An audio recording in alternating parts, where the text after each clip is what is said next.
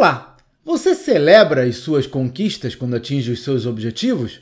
Ou apenas parte para o próximo desafio?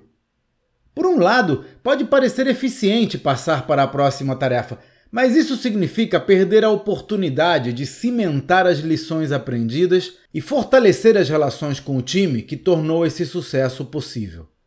Entenda, o progresso geralmente é conquistado de forma gradual e muitas vezes exige perseverança, porque não tudo dá certo sempre. Liderar significa estar na frente, o que implica em experimentar coisas diferentes. E nesse contexto, é provável que você erre mais do que acerte.